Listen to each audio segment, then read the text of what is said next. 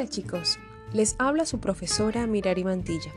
El día de hoy hablaremos sobre la importancia del fisioterapeuta en la rehabilitación del suelo pélvico.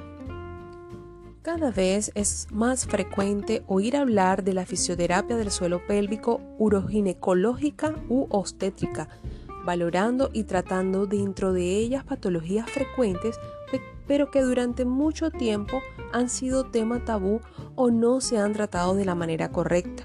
Por ejemplo, dolores en las relaciones sexuales, pérdidas de orina, diástasis abdominal, descenso del útero, dolor pélvico o dolor lumbar, cicatrices posparto, etc. Anatómicamente, a los 30 o 35 años, todas las mujeres tenemos un prolapso de vejiga y de uretra si no realizamos ejercicios para evitarlo o esto más bien va aumentando si hemos tenido factores de riesgo como la práctica de deportes de élite de alto impacto, alta realización de abdominales clásicos, flexión de tronco, partos, etc. En entrenamiento y en fisioterapia es importante trabajar el diafragma pélvico y torácico como una unidad ya que si trabajamos el diafragma torácico en descenso y el suelo pélvico lógicamente en ascenso, aplastan los órganos que se encuentran entre ellos. Es importante trabajar el diafragma torácico en ascensión. La fisioterapia del suelo pélvico o la fisioterapia uroginecológica es una rama de la fisioterapia que tiene como objetivo poder valorar, tratar, mejorar y prevenir las alteraciones que puedan producirse en la zona del suelo pélvico, tanto en hombres como en mujeres. El objetivo de la fisioterapia del suelo pélvico es mejorar la función del mismo a través de ejercicios, modificaciones en el estilo de vida, educación y tratamiento práctico para disminuir y eliminar sus síntomas. Esta terapia implica evaluar y tratar un grupo de músculos que están involucrados con la función urinaria, intestinal y sexual. Si estos músculos no funcionan correctamente, esto puede provocar síntomas como incontinencia, aumento de la urgencia o la frecuencia, retención, no poder vaciar la vejiga o los intestinos y dolor pélvico. Aquí te voy a dejar cinco, datos que debes conocer sobre la salud de tu piso pélvico. Primero, no se trata solo de los ejercicios de Kegel. Cuando los músculos del suelo pélvico están débiles, esto puede provocar síntomas como incontinencia, prolapso, así como urgencia y frecuencia urinaria. Si el suelo pélvico está débil, los ejercicios de Kegel o de fortalecimiento del suelo pélvico juegan un papel importante para ayudar a mejorar estos síntomas.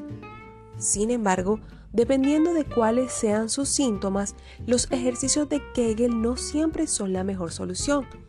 Al igual que cualquier otro músculo, los músculos del suelo pélvico pueden tensarse.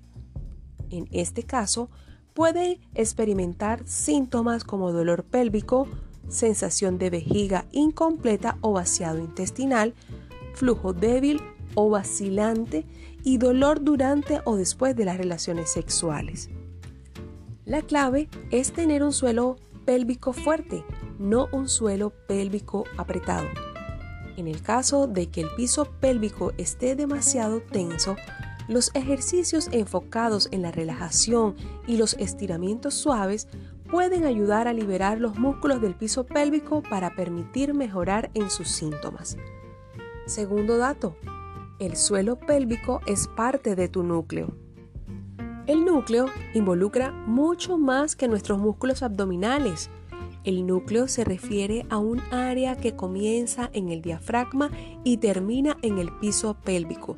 Como tal, los componentes de su núcleo incluyen los músculos abdominales, los músculos de la espalda baja, los músculos del piso pélvico y el diafragma.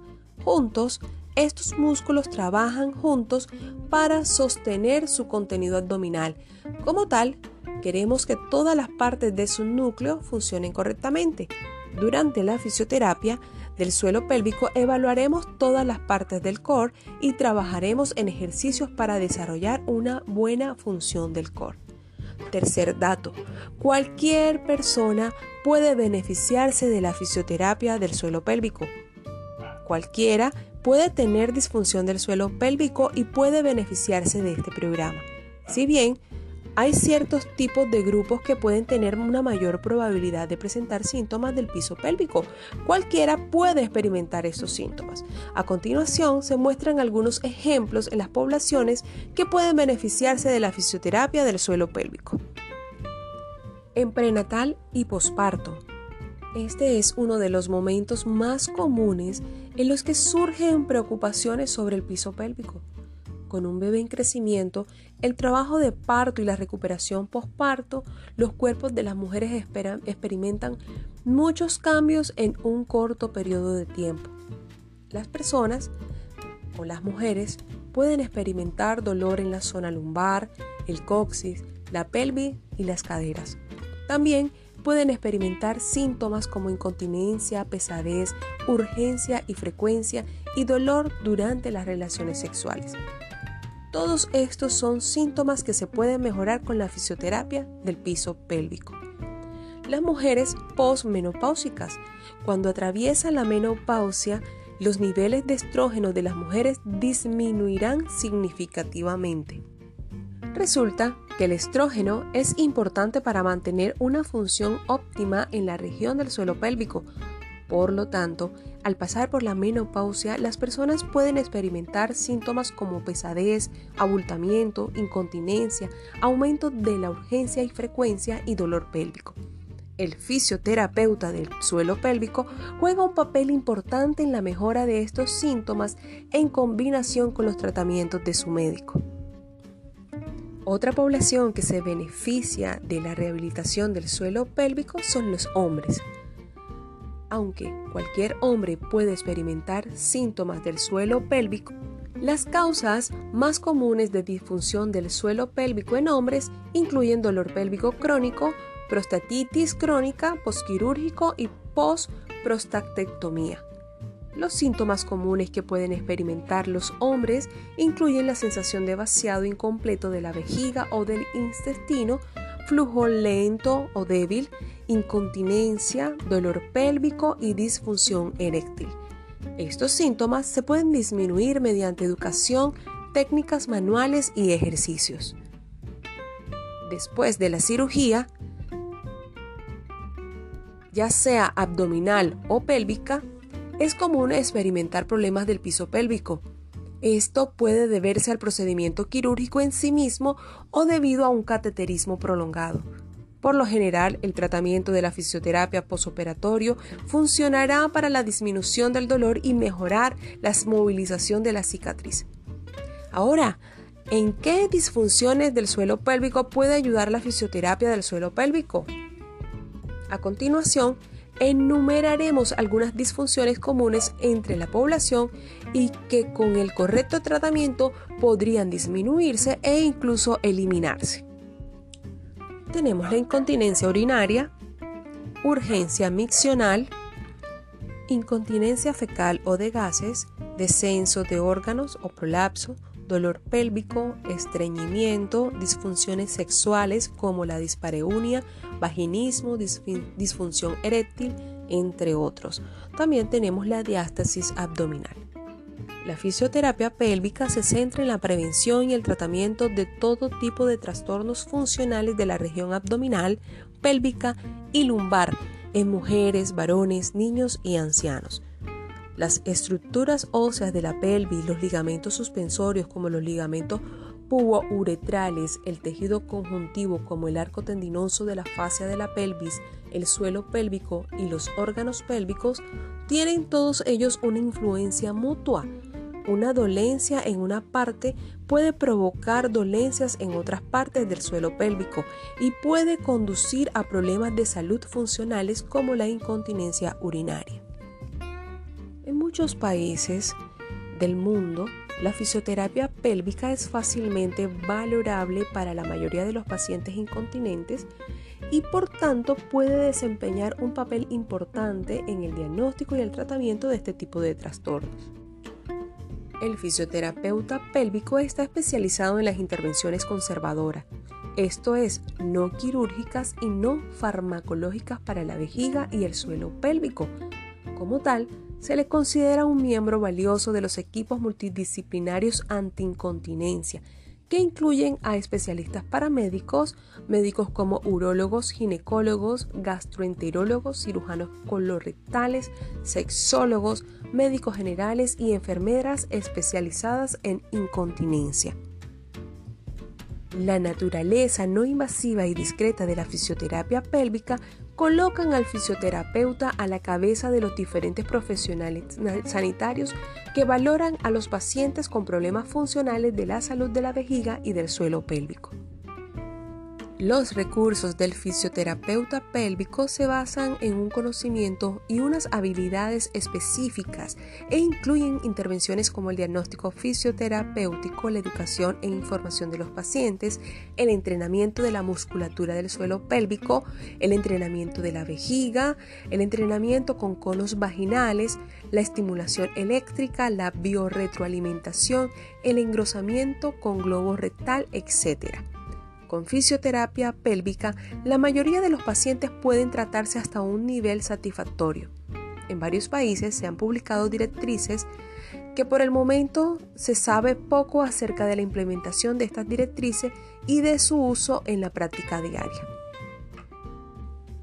Para los pacientes con incontinencia, la fisioterapia se considera generalmente el tratamiento de primera línea debido a su carácter no invasivo los resultados en términos de alivio de los síntomas, la posibilidad de combinar la fisioterapia con otros tratamientos, el bajo riesgo de efectos secundarios y los costos moderados abajo, son uno de los beneficios de la fisioterapia pélvica. Una de las limitaciones importantes dentro de esta es que el éxito depende de la motivación y la perseverancia tanto del paciente como del fisioterapeuta y el tiempo necesario para el tratamiento. Dentro de la intervención del paciente es muy importante un diagnóstico médico lo más exacto posible para poder determinar el impacto de las molestias del paciente y para estimar los aspectos de éxito o fracaso de la fisioterapia pélvica.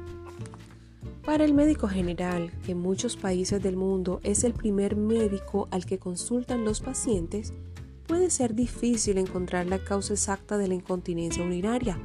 Los especialistas como el urólogo o el ginecólogo pueden apoyarse en pruebas diagnósticas específicas como la evaluación urodinámica. Habitualmente, los médicos generales no tienen acceso a tales pruebas y por lo tanto deben basarse en la historia clínica y en la exploración física. Para los médicos generales, las pruebas urodinámicas son solo necesarias si hay dudas sobre el tipo de incontinencia y en consecuencia sobre la necesidad y la selección del tratamiento. En condiciones óptimas, la sensibilidad y especificidad de la elaboración de la historia clínica y la exploración física por el médico general para detectar una incontinencia de esfuerzo genuina son aproximadamente del 78 al 84% con un valor predictivo positivo del 87%. Por desgracia, en la práctica diaria con médicos generales muy ocupados, estas condiciones óptimas habitualmente no pueden cumplirse durante un periodo de tiempo prolongado. En conjunto, esto puede limitar la, la fiabilidad de la historia clínica y la exploración física herramientas sencillas como un cuestionario estandarizado para la realización de la historia y un diario de micciones para poder valorar los hábitos de bebida, el patrón de micción, el tipo de patrón de pérdida de la orina, su impacto, rellenado por el paciente puede ayudar al médico general. Sin embargo, para averiguar la naturaleza y la magnitud de un problema de salud, es obligatoria la instauración precoz y adecuada de elementos diagnósticos adecuados como el diagnóstico diferencial, el análisis y la evaluación. Por ejemplo, la hiperactividad del detrusor tiene un mayor impacto sobre la calidad de vida que la incontinencia de esfuerzo, posiblemente debido a su pronóstico impredecible. Los jóvenes especialmente experimentan la hiperactividad del detrusor como algo muy intrusivo. Después de un parto, la incontinencia de esfuerzo a menudo se acompaña de una denervación total o de un gran daño de los tejidos conjuntivos y de las estructuras. En tales casos, la fisioterapia normalmente tiene poco o ningún efecto. Tampoco es probable el efecto de la fisioterapia en pacientes con hiperactividad del detrusor como consecuencia de una infección o un problema neurológico. En varones, una prostatectomía transuretral, transvesical o especialmente una prostatectomía radical puede producir tanto incontinencia de esfuerzo como de urgencia. Puede desarrollarse también incontinencia como consecuencia de hipertrofia prostática, un problema neurológico, un traumatismo o una disfunción de nacimiento. En una gran medida, el carácter fisiopatológico del problema de salud determina el pronóstico y el resultado del tratamiento. También otros factores etiológicos y pronósticos como la edad, la histerectomía, la deplexión de estrógenos durante la menopausia, las enfermedades crónicas como la diabetes, la inmovilidad, la adiposidad, el número, la duración y la forma de los partos desempeñan un papel en la incontinencia.